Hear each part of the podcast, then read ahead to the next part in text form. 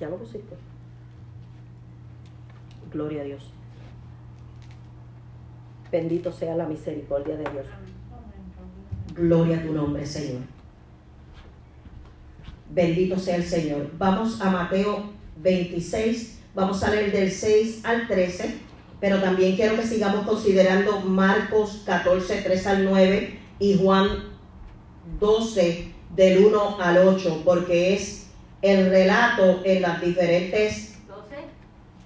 Sí, Juan 12, 1 al 8, Marcos 14, 3 al 9 y Mateo 26 del 6 al 13. Y donde voy a leer ahora es en Mateo 26 del 6 al 13. Solo les doy las referencias de la otra, de las de los otros relatos en los demás evangelios para que usted lo tenga. Amén. Gloria al nombre de Cristo Jesús. Aleluya. Y leemos la palabra del Señor en esta tarde a la gloria del Padre, del Hijo y la comunión de su Santo Espíritu. Y la iglesia del Señor decimos amén. Y estando Jesús en Betania, en casa de Simón el leproso, vino a él una mujer con un vaso de alabastro de perfume de gran precio y lo derramó sobre la cabeza de él, estando sentado a la mesa. Al ver esto los discípulos se enojaron, diciendo, ¿para qué este desperdicio? Porque esto podía haberse vendido a gran precio y haberse dado a los pobres. Y entendiéndolo Jesús les dijo, ¿por qué molestáis a esta mujer? Pues ha hecho conmigo una buena obra. Porque siempre tendréis pobres con vosotros, pero a mí no siempre me tendréis. Porque al derramar este perfume sobre mi cuerpo, lo ha hecho a fin de prepararme para la sepultura. De cierto os digo que donde quiera que se predique este evangelio en todo el mundo, también se contará lo que ésta ha hecho para memoria de ella. alabado sea el nombre de Cristo Jesús. Padre, gracias eterno.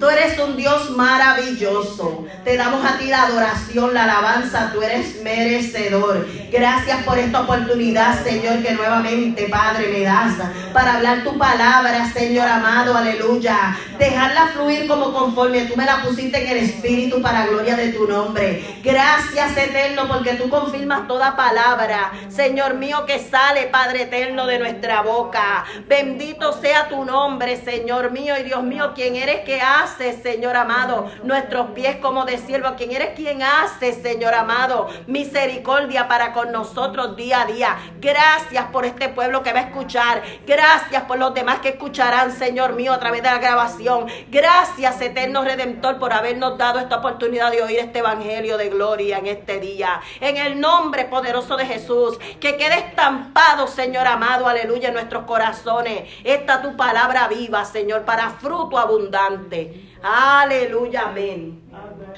Gloria a Dios, amén. Esto se está apagando, yo creo que es que no tiene batería. Gloria a Dios. Hay poder en tu santo nombre, Señor, aleluya. Por eso fue que te dije, hermano John, que yo te iba a contestar la pregunta. Gloria a tu nombre, Señor, aleluya. Mire, Dios es bueno. Gloria al Dios del cielo. El hermano John me, preguntó, ¿verdad? Que dónde estaba en la Biblia. Cuando estamos terminando la escuela bíblica, me pregunta, ¿dónde está en la Biblia la mujer que derramó el vaso? Yo, pero Padre, gracias porque me estás confirmando. Aleluya, que tú de verdad, verdaderamente pusiste esta palabra en mi espíritu. A ti sea la gloria, Señor. Anoche lo leí yo también. Por eso rápido dijiste Juan 12 ahorita. Porque gloria al Señor, aleluya. Ahí también Juan 12 está, ahí estamos, amén. Gloria al que vive para siempre, aleluya. Y el tema para nosotros, aleluya, en esta, en esta tarde sería para memoria de ella. Pero tenía dos, temas. Aleluya. Buena obra ha hecho ella. Pero creo que nos vamos con para memoria de ella. Amén. amén. Gloria al nombre de Cristo Jesús. Aleluya. Porque Jesús siempre iba a ser recordado. Bendito sea Dios. Porque Jesús había marcado, aleluya, una época. Había marcado la historia con sus señales y prodigios, con sus hechos poderosos. Amén. Así que él iba a ser recordado de todas formas, aleluya. Pero para memoria de esta mujer que fue guiada por el Espíritu, aleluya. Esto fue lo que dijo Jesús de ella. Santo eres mi Señor. Este relato, gloria al Señor, en este capítulo 26, versículo 6, comienza y estando Jesús en Betania, gloria a Dios. Betania, en lo que respecta al ministerio de Jesús, fue un lugar de suma importancia y los acontecimientos, diríamos, que fue- fueron poderosos en ese lugar. Si los acontecimientos en Galilea, en Capernaum, fueron poderosos, pudiéramos decir que los acontecimientos en Betania también fueron poderosos. Es que donde quiera que Jesús llegaba, el poder que emanaba de él marcaba el territorio, marcaba el lugar, marcaba los aires, el ambiente, los corazones de cada vida que estaba presente en aquellas multitudes que se reunían para escucharlo. Entonces, esta, esto era una pequeña aldea. Esto no era una ciudad grande, de muchos habitantes, donde abundaban una cosa otra. No, esto era una aldea. Una aldea pequeña, ubicada al este de Jerusalén. En realidad, y para los que, para beneficio de los que no lo conocen, no conocieron o nunca han leído sobre, sobre esta pequeña aldea Betania. Aleluya, esta pequeña aldea ubicada al este de Jerusalén en realidad era parte de la zona conocida como el Monte de los Olivos. Estaba ahí conectada con el área del Monte de los Olivos. Estaba conectada esa misma zona al Monte de los Olivos. Y en la ladera occidental se encontraba el lugar especial conocido como el Getsemaní o el huerto de los olivos. O sea que Betania, el monte de los olivos, Getsemaní, tenían una conexión de territorio. Por eso yo te digo que los hechos y los acontecimientos en ese territorio fueron poderosos. Porque lo que pasó en Getsemaní marcó la historia. Jesús oró en Getsemaní. Jesús bebió la copa. Estaba, Señor, pasa de mí esta copa en Getsemaní. Gloria al Señor. En, el- en- ese monte poderoso de los olivos, aleluya, se maravilló, se, se vieron las maravillas del Dios vivo. Era frecuentada esta ciudad o esta aldea por Jesús. Muchas veces él iba. Y lo podemos encontrar en Mateo 21, 17, Lucas 10, 38, donde Jesús no fue esa sola vez que este acontecimiento pasó, que llegó ahí. Entrando por primera vez a aquella ciudad o aquella aldea, se encontró con una casa que estuvo dispuesta a hacerle una invitación. En esa ciudad, y es conocida hasta hoy como la ciudad de la casa de Lázaro. Ahí vivía Lázaro con su hermana Marta y con su hermana María. Y cuando Jesús por primera vez entró en estas aldeas, en esta ciudad, donde fueron abiertas las puertas para él, fue a la casa de Lázaro.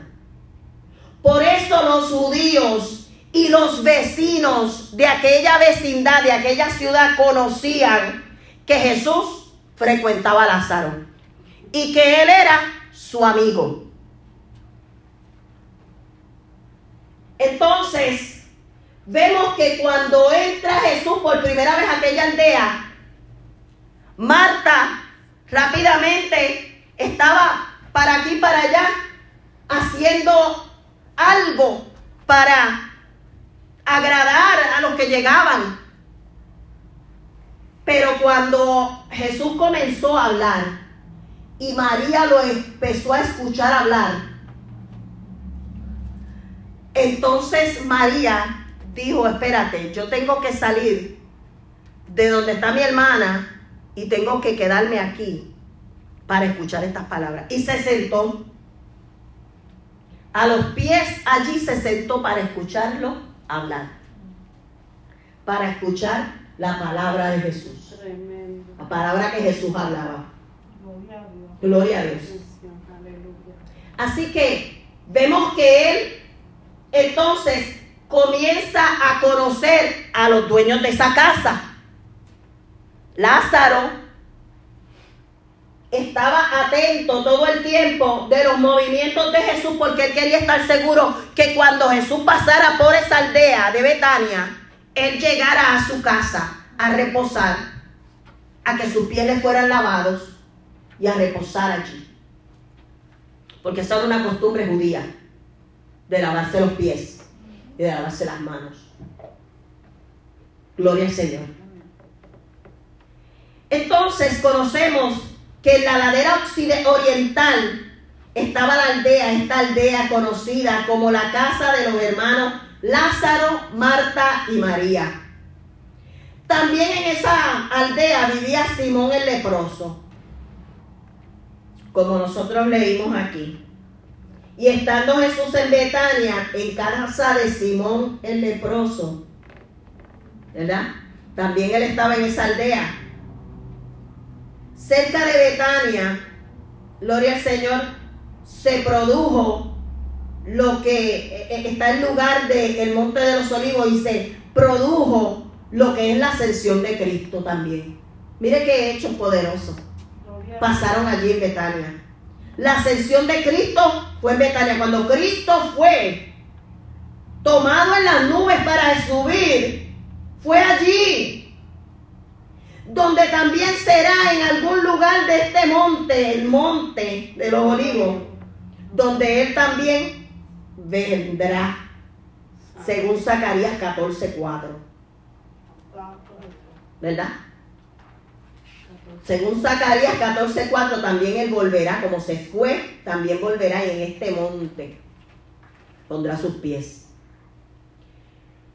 Simón el leproso, que también no se sabe si también, o muchos lo han identificado, si fuera este Simón el fariseo, o si también pudiera ser el mismo Lázaro, o pudiera ser el mismo padre de él. No se identifica con claridad cuál de los tres. Pero como la Biblia y el relato que leímos dice que Simón el leproso, pues nosotros lo vamos a dejar así. Simón el leproso. En estas reuniones que convocaban los judíos eran reuniones de varones, donde las mujeres solo se limitaban a servir, pero no a sentarse a la mesa con los varones. Ellos no se sentaban a la mesa, las mujeres, no se sentaban a la mesa con los varones, ellas servían a la mesa. Marta estaba sirviendo todo el tiempo a la mesa. Por eso en una ocasión Mar- Marta le dijo a Jesús, pero no, no, te, no te apena que yo estoy sirviendo sola y mi hermana María está aquí escuchándote a ti. Dile pues que se pare y venga a ayudarme. Ay, Jesús le dijo, Marta, Marta, afanada estás con muchos quehaceres. Y tu hermana María ha decidido, porque esto es una acción de, esto es un acto de decisión. Esto es una cosa de decisión. Ha decidido tomar la mejor parte, la buena parte, y no le será quitada. ha decidido tomar la buena parte y no le será quitada. Entonces Marta se tuvo que ir por ahí mismo. Y se fue. Y se tuvo que seguir sirviendo sola porque la buena parte que cogió María no le fue quitada. Pero no solamente esa buena parte de escuchar la palabra de Dios. Mire, el escuchar, por el escuchar viene la fe, en el escuchar se desata en nosotros, aleluya, el creer en este que fue enviado de Dios. Sí, Señor. Y ya María estaba escuchando que había sido enviado del Padre, que Él vino a cumplir los tiempos, que en este tiempo es, aleluya, el tiempo de la visitación. Ya ella estaba escuchando todo eso.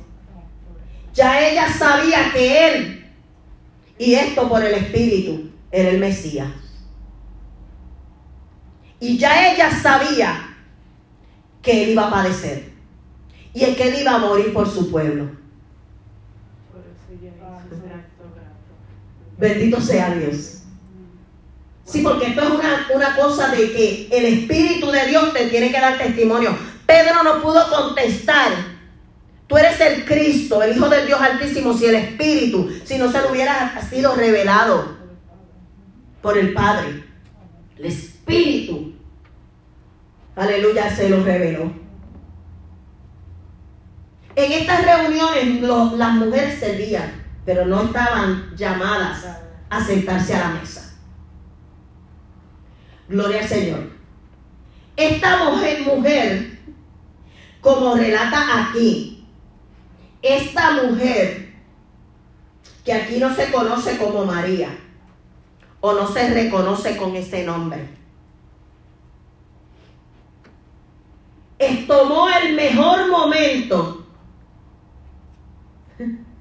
el mejor momento, aleluya, donde captaría la atención de todos en una reunión de varones que una mujer interrumpa, paralizaba toda actividad, paralizaba toda acción.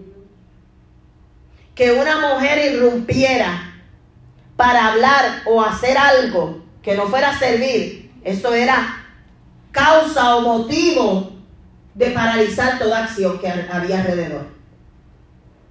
Ahora, esta mujer captó la atención no solamente del Señor, sino de todos los que estaban sentados a la mesa y todos los que estaban alrededor. El acto no fue un acto para ella, para ella ganar gloria, para ella ganar eh, popularidad, para ella que le diera muchos likes. Este acto no fue un acto el cual el corazón de ella tenía en mente ganar alguna, en alguna manera, la atención para ella. Sino que este acto fue un acto para y con todo el corazón dárselo a él. Para que la atención fuera a Él, para que las miradas fueran a Él, pero como era un acto hecho por una mujer hacia un hombre, una mujer judía, en, el- en este momento, en este tiempo, una mujer no podía tocar a un varón que no fuera su esposo. No podía en la calle abrazar a alguien y decirle, oh, Dios te bendiga, ¿cómo estás? Eso no existe, chalón, y darle un abrazo, eso allí no existe. O sea, o no existía en ese momento, ahora pues yo no sé. Pero en ese momento allí, ninguna persona podía, ninguna mujer podía tocar a un hombre ni por el hombro, ni tan siquiera darle la mano. Las mujeres tenían que bajar la vista cuando un hombre se acercaba. Las mujeres en la calle, aún esposas, los esposos salían a la calle y cuando salían a la calle tenían que andar a distancia. El esposo andaba unos pies a distancia de la esposa, la esposa iba detrás. Usted va ahora a las tiendas y la esposa va con el carro agarrado adelante y el esposo es que está atrás. Usted va a las tiendas y usted ve más que los matrimonios están haciendo compras. La- el hombre está atrás, la mujer está adelante guiando el carro en control. Diciéndole a él, búscate el saco de arroz, búscate el saco de habichuela. Y el hombre ahí detrás. Y mira, pero tú no dijiste, y la mujer no, dijimos que no vamos a comprar eso, así que vamos a pagar. Ok. como- Cuando tú vas adelante es cuando llegamos a la caja para que pague. Gloria al que vive, aleluya. Ay, bendito eres, Padre. Eso es algo para que se ría, ¿sabes? Santo. Pero realmente era así, ellas iban a distancia detrás del varón, no iban caminando juntos, porque hasta eso hablaba y declaraba de que el hombre es la cabeza y de que la mujer está detrás, sujeta, siguiendo al varón. Hasta eso tenía que hablar de lo que Dios había establecido. Entonces este acto mismo, gloria al Señor, no era un acto para que la halagara a ella, porque en este mismo acto ella iba a ser criticada, ella iba a ser juzgada por los presentes, ella iba a ser señalada, gloria al Señor, y hasta por este acto, por ella, haber hecho este acto, se enojarían con ella. Gloria al que vive para siempre. Pero hay algo maravilloso en todo esto, que Jesús nunca le dijo a nadie, a ninguno de sus discípulos, esta mujer no era discípulo. Esta mujer no era discípulo. Esta mujer no había escrito ninguna epístola. Esta mujer no seguía a Jesús por todas partes Como los discípulos. Esta mujer no se iba de aldea en aldea con Jesús siguiéndole. Esta mujer no estaba entre los doce discípulos que estaban con Jesús, que eran íntimos con él. Ella no estaba ahí. Gloria al Señor. Y Jesús nunca dijo de sus discípulos. Jesús nunca dijo de los que estaban dentro de la multitud siguiéndole. Nunca le dijo a nadie Las palabras que le dijo a esta mujer. Buena obra me has hecho. Estas palabras tú no las encuentras en ninguna parte, Jesús diciéndoselas a nadie. A nadie. Jesús nunca le dijo a nadie, a ninguno de sus discípulos ni a nadie, buena obra has hecho conmigo.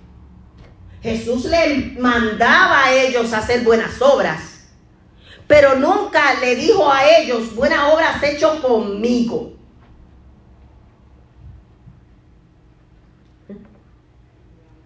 Y esta mujer no escribió una epístola, no era de ningún nombre reconocido, pero escribió su nombre en el corazón de Jesús con su hecho.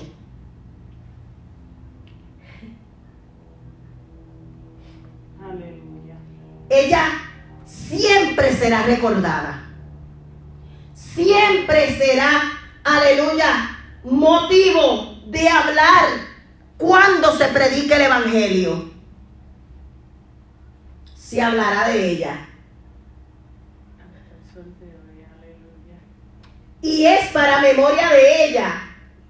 Porque el hecho mismo, o para Jesús, él no necesitaba esa fama. No necesitaba ser recordado por eso. Él quería ser recordado, en su muerte, porque eso sería lo que traería vida. Aquí nosotros celebraríamos o celebramos, año tras año se celebra mundialmente o nacionalmente, diríamos, la Semana Santa, donde se recuerda todo esto. Pero esto es un acto para recordarlo siempre. Haré esto en memoria de mí. Y es así como el Señor quiere que lo recordemos. Esta mujer no tenía talento. Ella no tocaba un instrumento como David tocaba el arpa. Ella no tenía ningunos dones especiales por la cual ella pudiera querer interrumpir una reunión de varones. donde hasta encarcelada hubiera podido ser ella. Alabado sea Dios. Pero esta mujer tomó esta iniciativa. Ahora, ¿dónde nosotros estamos tomando iniciativa? ¿Para qué? Para marcar la historia, no solo de nosotros, sino la historia del Evangelio del Señor. Esta mujer tomó una iniciativa no para beneficio de ella. Esto marcó un momento definido donde en seis días, fíjate, seis días antes de su muerte, seis días antes de que todos los acontecimientos profetizados fueran a acontecerle a Jesús, esta mujer tomó la iniciativa de hacer esto. ¿Iniciativa propia o fue que obedeció que el Espíritu Santo la estaba guiando? Y no solamente eso, ¿Por cuánto tiempo esta mujer tenía este vaso de alabastro guardado? Porque dice que ella para ese momento había guardado eso. Y a lo mejor usted no lo lee aquí en este relato, pero si usted se va a Marcos o a Juan, usted lo puede encontrar ahí. Donde se relata la mismo, el mismo relato donde se relata que verdaderamente esta mujer había guardado esto para este momento. Esto ella no salió corriendo a comprarlo. Este perfume que estaba en este frasco de alabastro era sumamente costoso. 300 denarios costaba este frasco, que era un frasco pequeño, era como de mármol, de mármol vidriado. Ahí era donde se sellaba este, este aceite, porque era un extracto de un aceite que se obtenía y se guardaba en este frasco y no se podía abrir para ponerse un poquito. Cuando se lo ponían, se lo ponían y ya.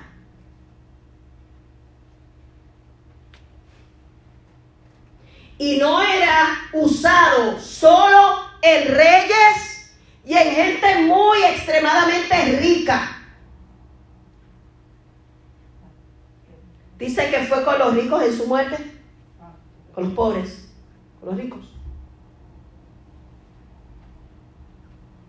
Entonces, vemos que esta mujer ya tenía esto. Entonces, estamos hablando de que la familia de Lázaro no era una familia pobre. Porque no todo el mundo tenía en su casa guardado un vaso de alabastro, porque el vaso, solo el vaso de alabastro, que también no solamente era un vaso pequeño, también era un frasco grande, se hacía con eh, eh, este, este material, es un material que, que es como el mármol, se hacen esculturas, se hacen artes con él. Entonces, pudo haber sido un jarro, un jarro blanco de mármol, un jarro con una abertura y un sello arriba. El sello no había sido tocado, no había sido roto. Cuando el sello es quebrado por ella, entonces cuando sale el aroma al nardo puro. El vaso de alabastro, el vaso en sí era caro. Pero lo que contenía el vaso era aún más caro. Este nardo puro era el, su, costo, era el, el salario Se dice hoy cuando se calcula todo de 300 denarios, se dice que eran como 300 mil dólares. Lo que nosotros hoy le podemos llamar 300 mil dólares. Que en aquel momento era el salario por, por denario de un obrero, de una persona laboriosa. Y no todos ganaban así. Bendito sea Dios. Entonces, estamos hablando que la familia de Lázaro no era una familia pobre. Porque no todos en esa aldea podían darse el lujo de tener en su casa un pote de alabastro sin abrir. ¿Y por cuánto tiempo lo tuviera ella guardado? ¿Qué motivó a esta mujer? Porque fíjate que no pasa nada sin un propósito. Él había ido a su casa muchas veces, pero ella nunca había sacado el vaso de alabastro con el nardo puro adentro para ni mostrárselo a él, para ni, ni, ni darse ella tampoco el orgullo de que lo que tenía, ella lo tenía reservado. Y en esa reserva llegó el día yo imagino que el corazón de ella estaba sumamente agitado. Que ese corazón, porque es que cuando el Espíritu de Dios se te mete adentro, para inquietarte, Él ya vive adentro. Pero cuando se mete esta inquietud por el Espíritu adentro de ti, vamos a ponerlo de esta manera mejor, porque ya Él mora dentro de nosotros. Pero cuando hay una inquietud por el Espíritu en nosotros y el corazón no para de palpitar. El corazón, aleluya, se agita y uno no encuentra, no encuentra paz hasta que uno no haga lo que el Espíritu quiere que uno haga. Aleluya, aleluya. Yo me imagino que ella estaba buscando el momento que ella ya veía la reunión y ella, mire, porque es que el Espíritu prepara a uno, cuando es el día, es el día. Y yo me imagino que desde que ese día comenzó y esa reunión en, aleluya, en casa de Simón el leproso comenzó. Aleluya, ella estaba desesperada. ¿Cuál es el momento? ¿Qué voy a utilizar yo para hacer esto? Pero cuando él estaba sentado a la mesa, caminó hacia él. Mire, yo imagino que él era un vaso como posiblemente de este tamaño porque yo miré, eh, estaba mirando y buscando eh, cómo se notaban estos vasos. Y en este tiempo podían haber sido así, como podía haber sido pequeño. Pero si dice que ella enjugó, eh, todo, todo este, este, este, este aceite se derramó por toda su cabeza y todo su cuerpo. Porque él dijo, esto está preparando mi cuerpo entonces quiere decir que el aceite corrió por su cuerpo. Aleluya. No fue un poquito así como nosotros cogemos aquí, un poquito aquí, no. Fue que se lo derramó por la cabeza. Santo eres, Señor. Y todo su cuerpo fue ungido. Todo su cuerpo fue ungido. Aleluya. Qué poderoso este hecho. Gloria al Señor. Porque ninguno de los que eran del núcleo de Jesús, ninguno de sus discípulos más cercanos, pudo identificar esto como un acto espiritual, como un acto, aleluya, guiado por el Espíritu, sino que veían solamente superficialmente a una mujer interrumpiendo una reunión de varones solamente veían una mujer que estaba tocando un varón y eso no le era permitido. Que estaba interrumpiendo, aleluya, una reunión que no le estaba permitida. Y que encima de eso estaba rompiendo la regla, rompiendo un vaso de alabastro, algo tan caro.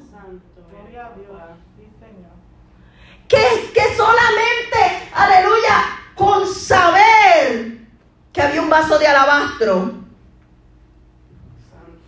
con saber que había un perfume de nardo allá adentro, era ocasión de cualquiera pensar, aquí hay dinero. Lo podemos vender. Lo podemos exportar. ¿Cuántos pensamientos en la mente? ¿Cuántos pensamientos en el corazón de todos los que estaban allí? Y los primeros que hablaron sin sentido y sin visión fueron los discípulos. Y especialmente Judas Escariote. Que él tenía la bolsa que aguantaba el dinero, él era el tesorero. Tenía la bolsa, sujetaba el dinero, pero dice la Biblia que extraía también de la bolsa, calladamente. Eso era robo. El Señor no lo sacó del puesto. El Señor lo dejó ahí. Porque toda la oportunidad que tiene el hombre, mientras tiene vida, es para salvación. Pero lamentablemente él era el hijo de perdición. Él era el hijo que se iba a perder. Ya estaba escrito, ¿verdad? Pero esta mujer, aleluya, fue vista por los discípulos primero que a nadie, como una mujer insensata. Insensata, no inteligente, pudiendo haber tomado este frasco. Y si era que lo quería dar en donación, aquí estoy yo, dijo Judas, ¿verdad? Judas dijo, dónenlo, métanlo aquí, yo lo vendo. Y este dinero puede aprovecharlo los pobres el pobre bolsillo mío. En otras palabras de Judas, ¿verdad? El pobre, los pobres, el pobre bolsillo mío. Bendito sea Dios. Aleluya. Pero, bendito sea Dios que esta mujer fue exaltada por el maestro fue no solamente tocada por el Espíritu a hacer este acto, sino que este acto estaba ya también preparando mentalmente a Jesús para lo que él iba a padecer. Él sabía que se apresuraba su muerte, pero todavía él no había tenido el encontronazo en Getsemaní, donde lloró como con gotas sus lágrimas, como, como gotas de sangre. Todavía no había enfrentado eso. Pero cuando hay algo que te está preparando, tienes que pasar hechos para que tú llegues hasta allí. Y hasta allí, hasta ese día, faltando seis días, seis días, donde Dios crea al hombre, seis días, ¿verdad? La creación, seis días que habla del hombre terrenal.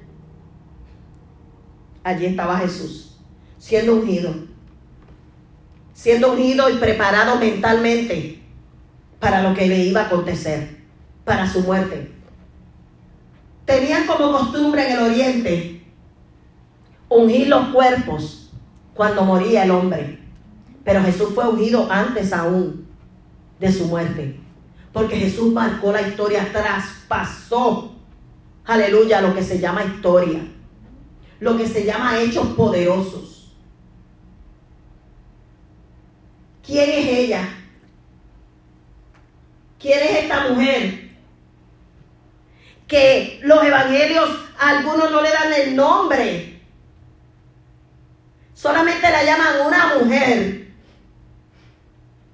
de Betania. Bendito sea Dios. Aleluya. Una mujer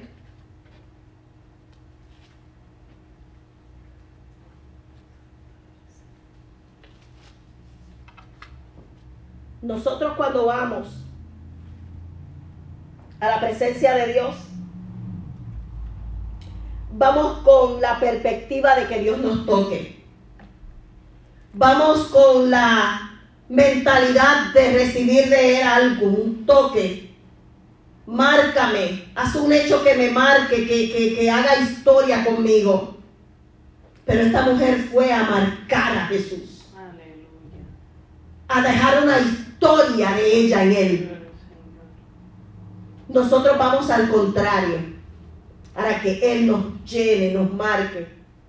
Pero ¿cómo nosotros podemos llegar a marcarlo también a Él? ¿Cómo nosotros podemos llegar a marcar también historia con Él? Yo quiero llegar para marcarte. Mire, hombres y mujeres lo lograron. Hombres y mujeres derramaron lo que eran, despojándose de todo. Usted puede ver un Saulo de Tarso convertido en un apóstol Pablo. Llamado, siendo, aleluya, un perseguidor. Cómo, aleluya, cambió su historia, pero cómo él tocó, marcó. Y tú me preguntarás, pero, pero ¿cómo lo hacemos? Orando, ayunando, eh, llorando en el piso, derramándonos, haciendo silicio, metiéndonos de saco, como hacían antes. ¿Sabes cómo? Rinde tu voluntad. Rindiendo tu voluntad es como tú marcas historia. Porque se lo hacía recordar Pablo todo el tiempo. Ya no vivo yo, ya no vivo yo, ya no vivo yo. Con Cristo estoy juntamente crucificado. Cristo vive en mí. Lo que vivo en la carne lo vivo para el Hijo de Dios, para la gloria de su nombre. Tú ves, esas son, eso es algo que declaró él hacer. Él tomó la iniciativa de hacer esto, de cumplir con esto. Y para cumplir con algo todos los días en oposición no es fácil. Todos los días tú, y yo estamos en oposición. Tenemos adversarios. Estamos, aleluya, en guerra. Aunque tengamos todo cómodamente, económicamente, estamos en guerra. No pueden bajar la guardia. Y ya tú y yo no podemos ir, aleluya, y abrir un vaso de alabastro y derramarlo sobre el Señor. Ya Él no es carne y no vendrá esto a suceder jamás, porque jamás volverá Él en carne, aleluya, para manifestarse, porque cuando Él vuelva a manifestarse, se manifestará en gloria. Aleluya. Amén. Ya esto no podemos nosotros copiarlo. Aleluya, pero yo puedo, aleluya, semejarme, aleluya, a que también el Señor diga, este o- o esta ha hecho una obra. Aleluya. Y cuando tú haces algo para alguien, tú estás haciendo una obra para Dios. Él dijo, el que le dé un vaso a mis pequeñitos de agua, a mí. El que haya visitado a un enfermo, a mí me visitó. El que haya visto a un preso, orado por ello, el que haya visitado una viuda, a mí me lo hizo. Amén, amén. Si tú estás, aleluya, diciendo cómo yo lo voy a hacer, te estoy dando, aleluya, la manera de hacerlo. Aleluya. Cuando tú te pones en la, en la, aleluya, en la posición del que está llorando y lloras con él, estás marcando, tú estás haciendo una obra para él. Salmo 35. Aleluya. Cuando tú visitas a la viuda, al preso, cuando oras por él, cuando te acuerdas de los presos, como si tú, dice la Biblia, acuérdate de los presos, como si tú mismo estuvieras ahí. Aleluya. Tú estás haciendo una obra que el Señor está diciendo, está haciendo una obra para mí. Y así fue lo que le dijo a la mujer. Buena obra me ha hecho ella. Amén, amén. Gloria a Dios. No se lo dijo a un varón. el varón tiene mucho de qué gloriarse. Pero también Pablo dijo, el que se gloríe, gloríese en quién? En el Señor. Porque ya no hay judío ni griego, ni varón ni hembra, sino uno somos en Cristo Jesús, para gloria de Él. Y hay mucha controversia hoy. La mujer no puede enseñar, la mujer no puede predicar, la mujer no puede tomar, la mujer tiene que mantenerse, sí, en el orden establecido. Pero ¿por qué razón todos los hechos y acontecimientos al antes y al después de la muerte de Jesús fueron marcados por mujeres si el Señor no quería mujeres en el ministerio? ¿Por qué los hechos antes y después de su muerte y crucifixión y resurrección fueron marcados por mujeres? Ellas fueron primero al sepulcro. ¿Dónde estaban los hombres? Escondidos, tenían miedo de la persecución que se había desatado por la muerte de Jesús. No podemos, aleluya, menospreciar porque en el Señor ya no hay hombre ni mujer. O sea, Él no te está viendo como que tú eres varón y que tú eres hembra y que tú haces esto y que tú haces aquello. Lo que tú haces lo haces para Dios. Dios no está, aleluya, no está buscando. Un hombre o una mujer está buscando uno. Que se, aleluya, que, que se atreva a perseguir la mente de Dios, el corazón de Dios, la voluntad de Dios. Y que haga la voluntad de Dios. Está buscando uno que se despoje de sí mismo. Uno, aleluya, que pueda, aleluya, rendir su voluntad y decir, aquí. Envíame a mí.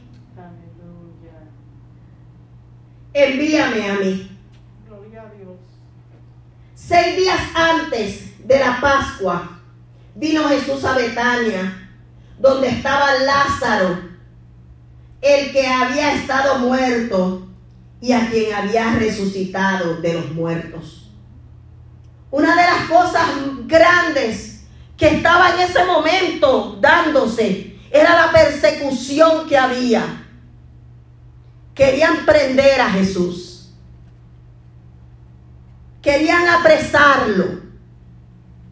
Por este hecho de haber resucitado a Lázaro, muchos judíos estaban dejando el judaísmo y se estaban convirtiendo al Señor. Y esto para ellos era controversial. Y dijeron, mira, no vamos a, permitir que muera toda la nación por un hombre, sino mejor hagamos algo, que muera un hombre por la nación. pero con todas sus palabras, con todas las palabras de Caifás, el sacerdote, el gran sumo sacerdote en este momento, o el sumo sacerdote en este año, con todas esas palabras de él, hasta profetizó que uno iba a morir por el pueblo, que uno iba a morir por la nación, aún con las palabras que estaba diciendo. Y desde ese momento procuraron matarle, acordaron matarle, acordaron perseguirle. Y estaban buscándolo, aleluya, estaban buscándolo, pero no querían llegar a la aldea de Betania, aunque tenían, aleluya, personas introducidas allí, quien les llevaba información a ellos, pero ellos por sí mismos no querían entrar a la aldea de Betania. Ellos querían que él entrara a Jerusalén y así estaba profetizado. Pero eso es lo que ellos no se recordaban. Cómo era que estaba profetizado nacer, cómo era que estaba profetizado que llegaran a Jerusalén. Eso de eso ellos no se acordaban. Por eso ellos no lo persiguieron en Betania, no lo persiguieron en Capernaum. Tenían agentes que estaban declarando la información de él, pero ellos no iban a apresarlo. Hasta que llegó el tiempo porque el tiempo marca un factor.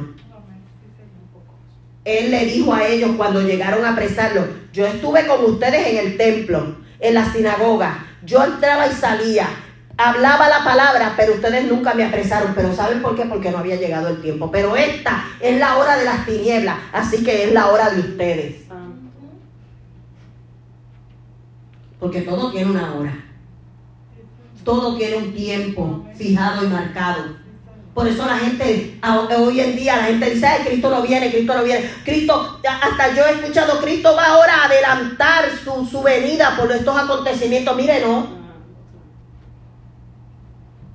El tiempo se va a cumplir. Y en el tiempo, cuando el tiempo se cumpla, entonces acontecerá lo que tiene que acontecer. Porque el Señor no retarda su, su promesa. No la tiene por tardanza. En su misericordia la gente cree que no viene. Pero es misericordia lo que está extendida sobre, sobre las naciones en este momento. Gloria a Dios. Entonces Jesús dijo, déjala, déjala para el día de mi sepultura. Se ha guardado esto déjala. en la otra vez, en, el otro, estoy leyendo en Juan, pero en Mateo también dice, para el día, eh, dice, para, eh, déjame ver, dice, Jesús entendiendo esto, entendiendo esto, porque ellos no lo entendían, ellos vieron una mujer que interrumpió, que rompió este perfume, que esto era bien caro, ellos estaban pendientes a, lo trivial, a lo material. Pero Jesús entendiendo esto, porque esto lo entienden los del Espíritu. Lo que hizo esta mujer, solo el que estaba en el Espíritu podía entenderlo. Solo el que estaba en el Espíritu podía entenderlo. Por eso es que hay cosas que a veces tú y yo hacemos, que otro no lo entiende, que otro nos juzga. Pero nosotros no nos vamos a dejar ser juzgados por eso, porque el que nos juzga uno nos puede condenar. Porque hay veces que nosotros en el espíritu hacemos algo que otro no lo puede entender. Jesús le dijo a los discípulos, déjala, es como el hombre que estaba gritando, Jesús, hijo de David, ten misericordia de mí. Y los discípulos que decían, cállate la boca, manda a callar a este, este está dando voces. Pero ese hombre desde el espíritu, desde su interior, gritaba una verdad que ellos en ese momento no podían entender porque Jesús era el hijo de David. El hijo del hombre el que había de venir. Y el que estaba ahí en ese momento. Ellos dijeron, miren, cuando se reunieron los fariseos, dijeron que vamos a hacer porque este hombre, eh, mire, cuando se levantó Lázaro, dijo, este hombre está haciendo muchas señales. ¿Qué vamos a hacer? Ahí mismo en Juan, antes de lo de Betania. ¿Qué vamos a hacer? Con todas las señales que este hombre hace. Estas señales eran lo que estaban declarando, lo que el Espíritu de Dios, porque Él le dijo, y Jesús se lo dijo,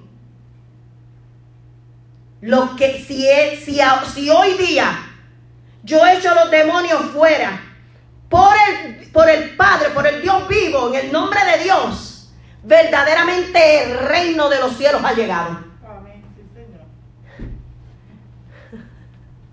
Cuando lo acusaban de que echaba los demonios fuera por Belcebú.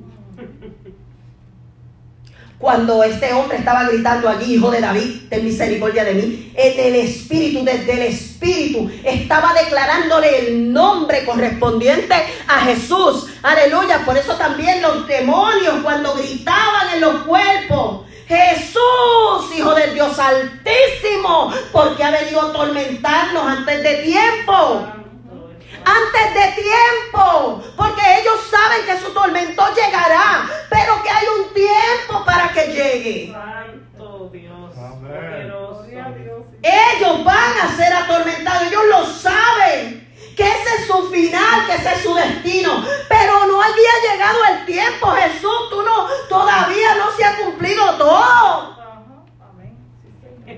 Y ya tú estás en escena. Fuera. Santo. Ese hombre que estaba gritando Jesús, hijo de David. Esta mujer que rompió ese vaso de alabastro y desde la cabeza a los reyes se unía en la cabeza. ¿A dónde ungieron a David? ¿Dónde le derramaron el aceite a David? ¿A dónde se le derramaba el aceite al sacerdote? En la cabeza. Porque era, aleluya, señal de autoridad. Se le derramó desde la cabeza. Mientras ellos estaban escandalizados, yo me imagino Jesús sentado, con los ojos cerrados, recibiendo esa unción. No dejó que en el momento que estaba bajando ese aceite, nada lo interrumpiera, nada lo sacara de su, aleluya, de la comunión que él tenía en ese momento. Que nada, aleluya, interrumpiera ese momento tan especial que era para él. Que los otros, aleluya, en la carne, carnalmente, no lo pudieron entender. No lo pudieron percibir. Él lo estaba recibiendo. Y yo me imagino que hasta que tocó sus pies. Entonces él dijo, déjala. Déjala. Porque una buena obra ha hecho ella. Pero ni de eso se percataron. Ni de eso se dieron cuenta. Ellos de que esas palabras nunca habían sido pronunciadas por la boca de Jesús hacia alguien. Y ellos le hacían favores. Ellos hacían todo lo que él le decía, vete, búscate aquello, vete, busca los, los, los panes para, vete, prepárate la cena, prepara este, la Pascua que la vamos a comer en una casa, vete, busca, aleluya, el cordero, vete. Pero todavía ellos no conocían el misterio oculto porque el misterio oculto fue conocido cuando el Espíritu Santo de Dios fue eh, fueron llenos del Espíritu Santo. Cuando el Espíritu Santo vino a morar en nosotros. Cuando el Espíritu, pero el Espíritu a todos, a todos aquellos que hicieron cosas especiales, cosas marcadas, fue porque el Espíritu Pedro pudo decir, tú eres el Cristo, porque el Dios del cielo se lo reveló. Esta mujer pudo saber el tiempo, el momento de la unción, porque el Espíritu la guió. Nadie puede hacer algo, nadie podía. Cuando, cuando aún Pilato estaba delante de Jesús, Pilato le dijo, chico, pero declárame si tú eres el Cristo, porque si tú eres el rey de los judíos, porque yo tengo potestad para soltarte. Y él le dijo, ninguna potestad tienes tú sobre mí. Ninguna potestad tienes tú sobre mí que no te haya sido dada de arriba. Pero esta es tu hora. Pilato tuvo curiosidad de que era la verdad y le preguntó, ¿qué es la verdad? Jesús no le respondió. Si tenía la verdad frente a él, Jesús dijo, yo soy el camino, la verdad y la vida. Él tenía la vida, la respuesta frente a él y él no la pudo ver. Por eso él dijo, aleluya, y se profetizó de él. Él viene a darle vista a los ciegos, porque no solamente eran los ciegos, aleluya, que, que, que, andaban en la calle pidiendo una limosna a los que estaban ciegos, sino todos los que caminaban, aleluya, por esas aldeas, por esas calles, todos los que caminamos aún por esta tierra, en todo lugar, aleluya, que estábamos ciegos, aleluya, pero ahora hemos recibido la vista porque, aleluya, Él vino a darle vista a los ciegos. Y aún después de él haber sido revelado, y aquellos que habiendo, viendo la revelación de Dios, aleluya, aún la rechazan y le dan la espalda. ¿Qué dice él de ellos? Ojos tienen para ver y no ven. Aleluya, oídos tienen para oír y no oyen. sus corazones se mantienen duros de servir. En el nombre de Jesús, que recibamos hoy la vista y que entendamos. Nosotros no podemos hacer lo que hizo esta mujer. Y muchos quieren imitar las cosas que muchos hombres de Dios han hecho en la palabra. Muchos hombres quieren, aleluya, darle vuelta a un building y decir, aleluya, hay que darle siete vueltas para que caigan las murallas.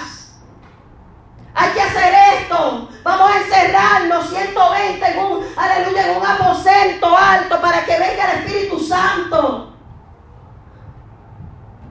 Vamos a hacer esto, vamos a hacer aquello. Las mismas cosas que hicieron otros. A ver qué resulta.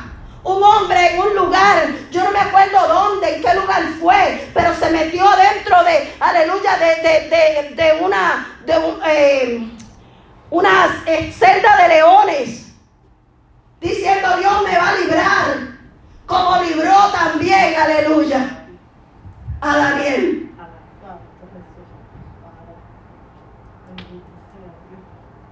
Se metió dentro de los leones, por poco lo matan. Salió despedezado. Nosotros no podemos hacer lo que hizo esta mujer. Nosotros no podemos aún, aleluya, porque es que, aleluya, nosotros no vivimos de glorias pasadas. La gloria de día en día de Dios se manifiesta en nosotros, hermano. Tenemos que buscar qué es lo que Dios, aleluya, en cómo Dios quiere manifestar su gloria en nosotros. Y que nosotros brillemos por lo que somos. Que nosotros brillemos por los dones que tenemos. Que nosotros brillemos por lo que Dios nos ha dado. Que brillemos por lo que Dios, por lo que Dios nos ha escogido. Aunque no tengamos nombre ni renombre, ¿qué importa? Esta mujer no le dieron nombre. Aleluya, en estos relatos se habla de una mujer. Ella tenía un nombre. ¿Por qué tenemos esta problemática todavía? El mejor pastor, el mejor evangelista, el mejor, el mejor cantante, el mejor nada. Y a veces queremos ser como aquel, hablar como aquel, predicar como aquel. Y no dejamos que brille quien verdaderamente Dios quiere, aleluya, hacer en nosotros, hacer brillar algo nuevo en nosotros. Pero nosotros por imitar y por cobrar, aleluya, por cumplir con alguien a veces, no dejamos salir el brillo que Dios quiere manifestar en nosotros. Sé tú, toma tú las decisiones que tengas que tomar. Te seguro que Dios está contigo. Aleluya, camina al paso de Dios. No te adelantes, aleluya, a los acontecimientos. No te adelantes tampoco, aleluya, a lo que Dios está determinado para ti. Hay algo que está aquí para ti, pero tienes que pasar por aquí primero. No cojas un camino diferente para llegar a Él. Amén, aleluya porque ya es tuyo. Está escrito, nadie te lo puede robar. Dios escribió tu historia antes de la fundación del mundo, no en el vientre de tu madre, no cuando aún ibas a ser, aleluya, engendrado en el vientre, antes de la fundación del mundo aún. Ya Él escribió tu historia. Él escribió de ti.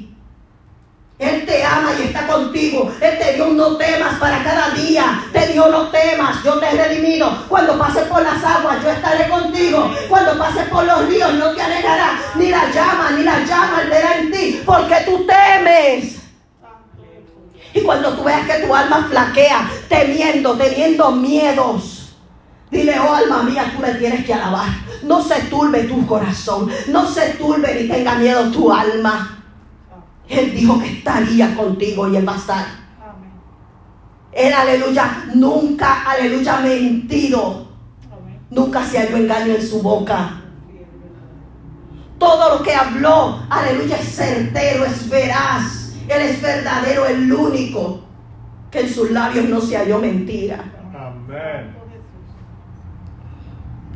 Entonces, ¿qué estamos haciendo? ¿Qué estamos haciendo? Porque cuando estamos tratando de imitar a otro, cuando estamos tratando, aleluya, de llegar, aleluya, a ser siervos como aquel o como aquella, Estamos opacando lo que Dios quiere. Esta mujer, aleluya, pudo hacerlo en privado cuando se acabara la reunión, aleluya, y todo el mundo se dispersara y se saliera de la mesa. Ella podía haber entrado con ese vaso de alabastro, pero no, ella lo hizo allí en la reunión y no para su gloria.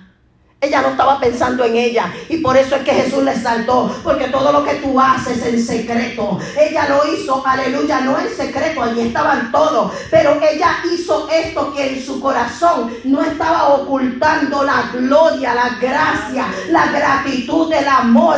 Ella en su corazón no lo estaba ocultando. Ella lo estaba demostrando. Lo estaba declarando con su hecho. A mí no me importa cuánto esto cueste. Tú eres el rey y yo lo declaro. Y por eso te unjo como rey. Aleluya. No solamente en este siglo. Tú no quisiste, aleluya, ser reconocido como rey en este siglo. Santo el Señor. Pero no solo en este siglo, sino en también por unas generaciones y por otras y por toda una eternidad eres el rey y yo te unjo. Aleluya. Y yo te unjo Gloria a Dios. y declaro esto con mi acto, con mi acción. Yo estoy entregando todo lo que soy y si ahora debo morir por esta interrupción, por hacer esto, aleluya, que muera. Aleluya. Aún ella no tuvo, aleluya, reservas para su vida. Ella dijo, ay, aquí voy. Aleluya. Dicen en Puerto Rico y que el tiro salga por donde salga. Aleluya. Aquí voy. Y ahí lo hizo. Hoy nos manda el Señor a hacer una cosa. ¿Y qué tanto titubeamos? ¿Qué tanto, aleluya, estamos para adelante y para atrás? Es Dios, no es Dios. Déjame ponerle una señal. Si el vellón se moja, este es. Si el vellón se seca, este es. Si llueve para este lado, entonces que llueva para este otro, pero que no moje el vellón, porque como Gedeón. Y estamos ahí para adelante y para atrás. Vete unge a aquel como rey, vete úngelo como sacerdote, vete úngelo como pastor, vete úngelo como evangelista, enséñalo y prepáralo para que sea discípulo, enséñalo porque le voy a llevar y lo voy a hacer, aleluya, un hombre, una mujer, aleluya, que predique mi verdad en medio de este tiempo que tanto, aleluya, mi mentira y tanta apostasía existe. Y nosotros, Ay, pero la hermana casi ni viene al culto. ¿Cómo yo la voy a ungir? No, no, esto no es de Dios. Yo te estoy preguntando si viene al culto, si no viene, si está o no está, si está esto o aquello. Yo te estoy diciendo, úngelo, úngela, vete, haz lo que tienes que hacer y punto, que yo me cargo del resto. Gloria a Dios. Pero nosotros titubeamos. Entonces viene otro a predicar y dice, pásame a fulano que lo, el Señor me dice que lo unge. Entonces nosotros tenemos una controversia. Pero también pensamos, wow, el Señor me lo había dicho a mí. Y después nosotros estamos, Dios me lo había dicho a mí. Mire, cállese la boca. Ya no lo venga a decir, que Dios te lo dijo, pero no lo hiciste, que Dios te mandó, pero no te atreviste, que tuviste titubeo, dudaste, aleluya, no estabas en claridad con lo que Dios te estaba hablando. Entonces ya no lo digas cuando otro lo hizo. Bendito eres, Señor. Wow. Tremendo. No lo digas, ni lo digas, porque estás quedando en vergüenza. Santo. Eh, Queremos con eso justificarnos, ¿no? ¿Sabes? Dios me lo dijo a mí primero. ¿Y dónde está que no lo habías hecho? Mm. Si te lo había dicho a mí primero. Dios no escogió a Marta. El Señor ya había profetizado y dijo, a esta no le será quitada la buena parte. Santo. No le fue quitada. Porque la buena parte era que ella fuera recordada en esto. Donde quiera que se predique este evangelio, se hablará del hecho de esta mujer. Y hoy en esta, en esta ciudad, en este lugar, se está hablando de este hecho, se está predicando el evangelio y se está haciendo recordar a esta mujer Amén, amén. Así es.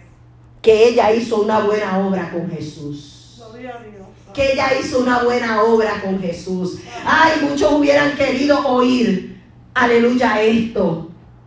Estos discípulos que estaban tan divididos, Tomás, aleluya, dudando, incrédulo, aleluya, Pedro, aleluya, queriendo hacer las cosas a espada, aleluya, eh, eh, eh, Juan era el que quería oír el corazón de Jesús, aleluya, estos dos hijos del trueno que quería uno sentarse a la derecha, la madre, ay, dale a mis hijos que se sienten uno a la derecha y uno a la izquierda.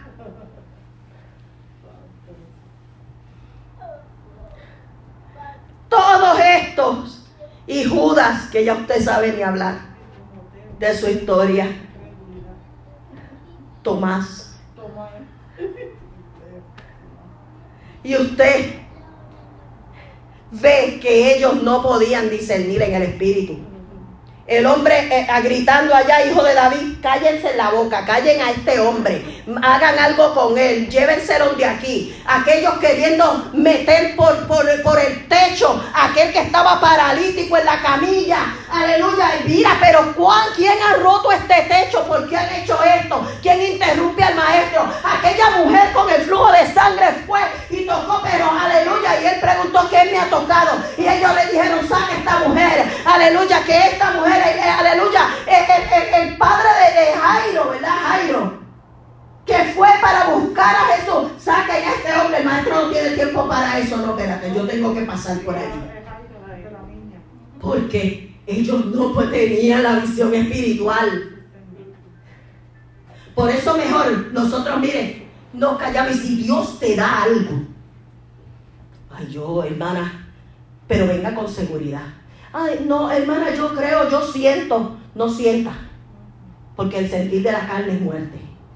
Usted esté seguro, usted hable con seguridad. No, hermano, mire, Dios me dijo esto. Que no haga esto porque le va a pasar esto. Punto. No, hermano, que sí, haga esto. Y aunque lo que te tenga que decir es que te duela. Porque, aleluya, cuando Amanda se iba a ir, yo estaba en mi corazón, no quiero.